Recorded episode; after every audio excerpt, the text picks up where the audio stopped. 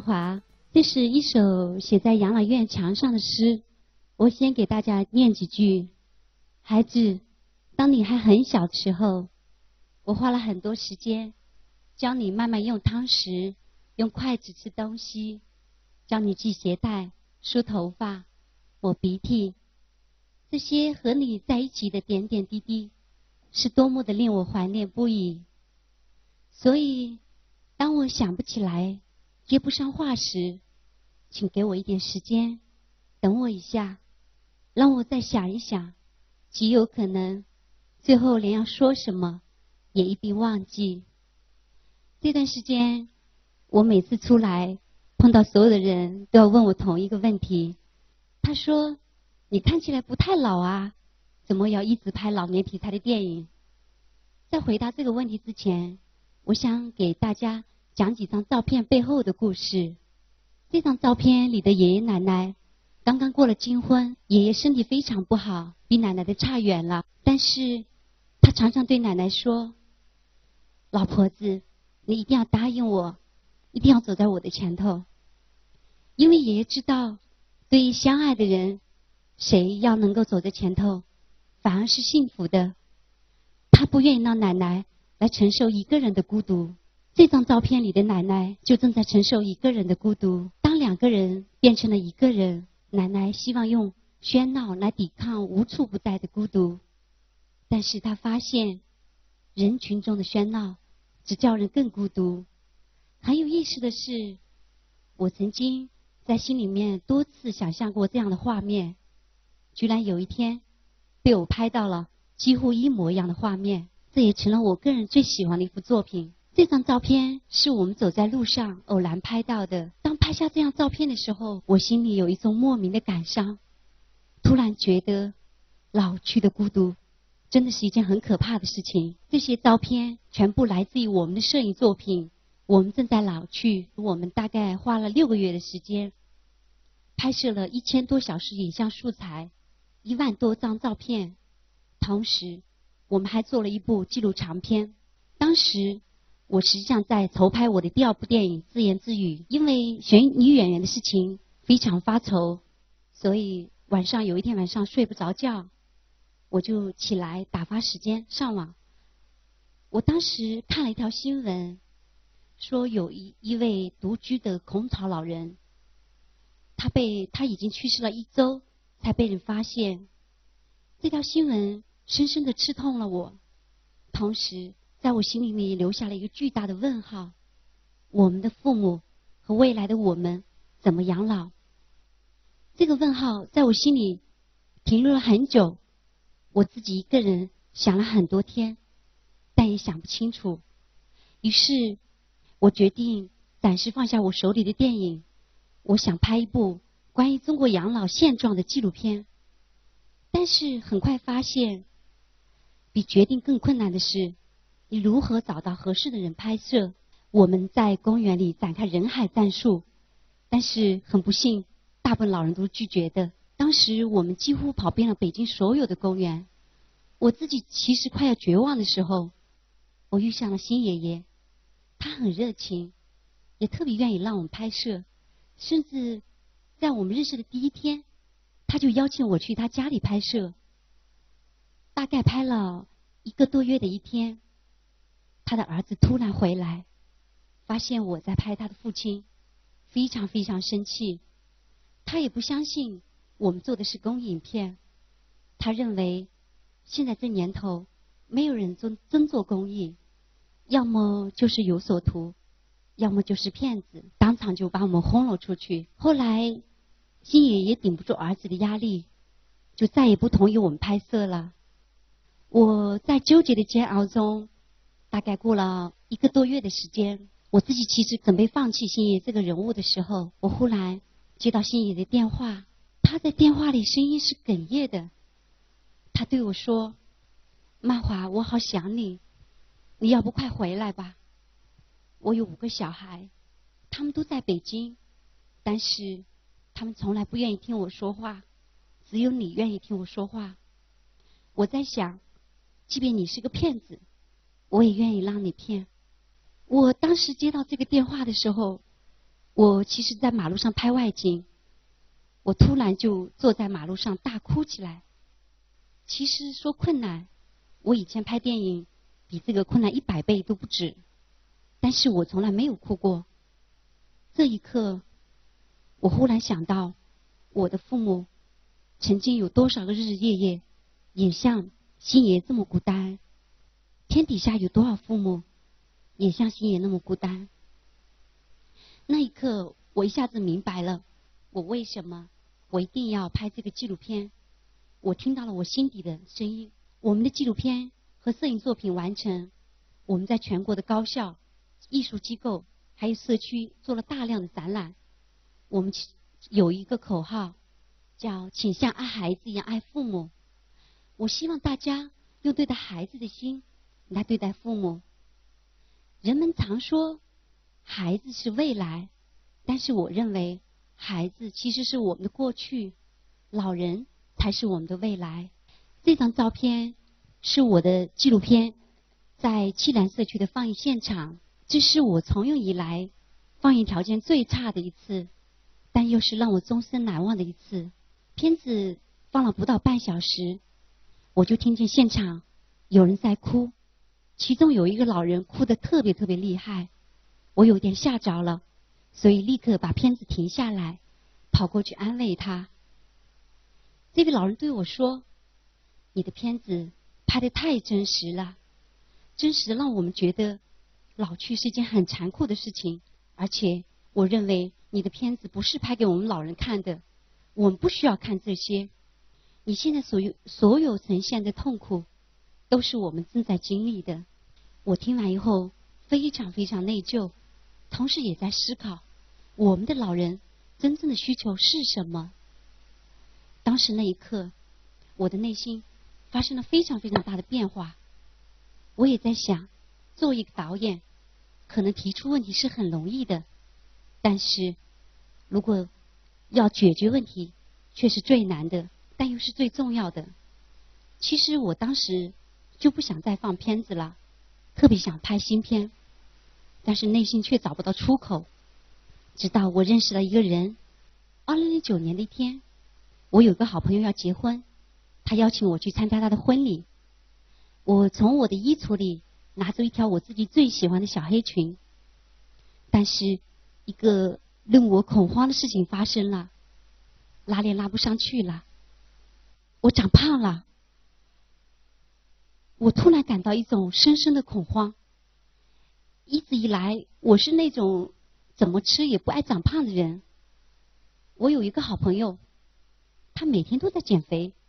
他对我说：“腰围是少女和妇女的分界线，我们要誓死捍卫它。”我以前其实真的老是嘲笑他，但是那一刻，我真的是理解了他。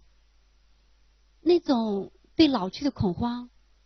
持续了很长很长时间，我那段时间变得神经兮兮的，甚至每天恨不得照几百次镜子，碰见一个人都问：“哎，你觉得我有变化吗？”最近，这是高大姐。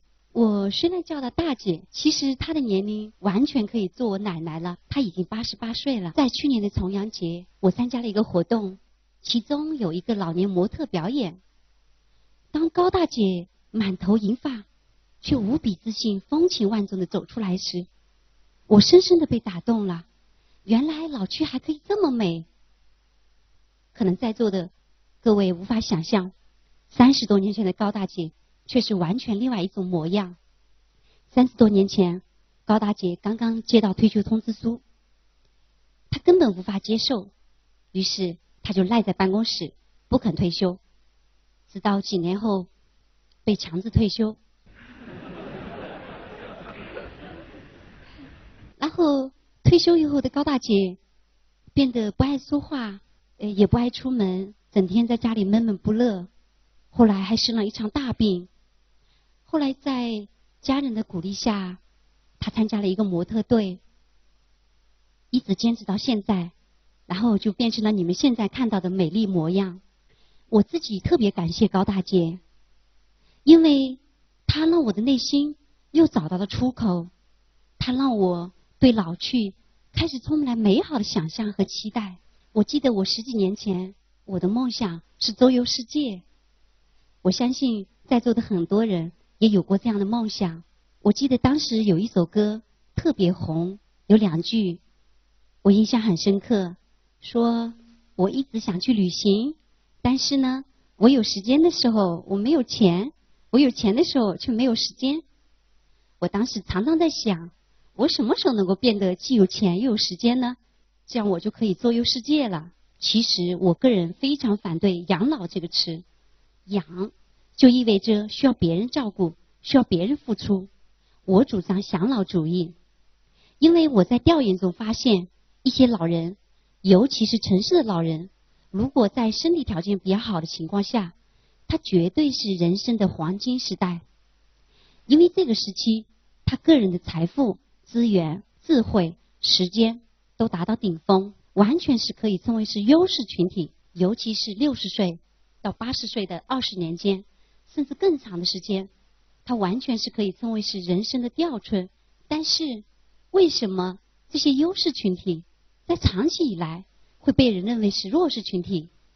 我想这一切在于观念，有两方面：一方面是社会和家庭对老人的观念，另一方面是老人自身的观念。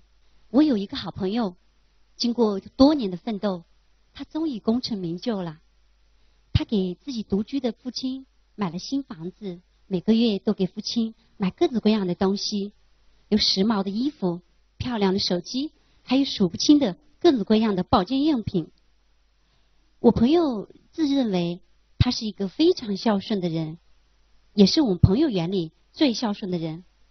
可是有一天，我的这位朋友疯狂的给我们每一个人打电话，原来他的父亲突然从家里搬走了，搬到一个阿姨家里，再也不肯回去。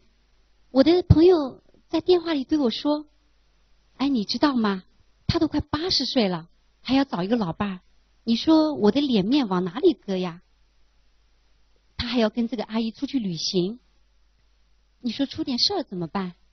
我对他这么好，难道还不满意吗？”我的朋友就请我去给他父亲做工作。他的父亲对我说：“没错，他是对我很好，每个月都来看我，每个月都给我买很多东西。但是你知道吗？那些东西根本不是我需要的。他知道我需要什么吗？他知道我一个人有多孤独吗？我现在年纪大了，我反而想开了，我只想重新活一次。”这是李老师，今年八十四岁，在一次高校演出活动，李老师在现场唱起了歌，他欢快的笑脸让我觉得他一定是一个非常非常快乐的人。但实际上，李老师也曾经非常不快乐。二十年前，他刚刚退休，他脾气变得特别暴躁，甚至生病住院。然后医生对他说：“其实你没有病，你有的是心病。”后来，在他的家人鼓励下，他就成立了一个老人合唱团，带着一群老人全国公益演出，大概有几百场，又恢复了往日的神采。李老师告诉我，人可能只有活在希望里，才不会害怕老去。很多人跟我说：“你说想老，那得是有钱呐。”我以前也这么认为，但是我听了两个老人的故事之后，改变了我的看法。这是来自南宁的周爷爷和刘爷爷，他们是一辈子的朋友，关系特别好。在他们七十多岁的时候，决定一起去旅行。但是呢，他们条件特别差，预算特别少。于是呢，他们就提前两个月的时间制定行程，如何省钱，然后呢还制定计划锻炼身体，增强体能。他们两个人历经了二十七天。走遍了八个省，去了二十五个城市，你们猜猜他花了多少钱？三千五百元。这两位爷爷说：“读万卷书不如行万里路。”他们这一辈子的人，很多人有再多钱也不舍得花，更不舍得花在吃不饱穿不暖的旅行上面。但是他们现在认为，旅行的收获远远大于拥有的金钱更宝贵。我也有很多朋友跟我说，你现在提倡享老主义，但是我现在挺年轻的，跟我没关系呀。但是我不这么认为。我不知道各位有没有想过，你人生的最后十年，你想怎么度过？我曾经在睡不着的夜晚，就认真的想过这个问题。我希望我人生的最后十年，我爱的人还在我身边，我还有几个能说话的朋友，我的身体还算健康，不需要坐轮椅，我的头脑还算清醒，还可以做一点跟电影有关的事情。我希望我能够过一种有尊严的老年生活。我想，如果可以选择，我相信你们每一个人都愿意选择照片右边的这样的生活，过一种健康快乐的老年生活。如果你未来想拥有这样的生活，那么你一定要从现在开始，时时刻刻努力，拥有一个健康的身体和快乐的心灵。享老是你永远不放弃你自己喜欢的人和事。享老。是你对世界永远充满好奇心，享老是你拥有积极、健康、快乐的生活态度。作为一个影像工作者，我愿意用我的影像来传递享老的价值。因此，我今年的拍摄主题有了那么一点点的变化，从被动的“我们正在老去”到主动的“我们快老去”。我希望能够倡导一种积极的、快乐的、健康的享老生活。最后，我想说，养老是政府应该做的事儿，而享老是我们每一个人都应该有的梦想。有一句话，我个人特别喜欢，今天我想和大家分享：我们不要因为年老而停止欢乐，我们会因为停止欢乐而变老的。谢谢大家。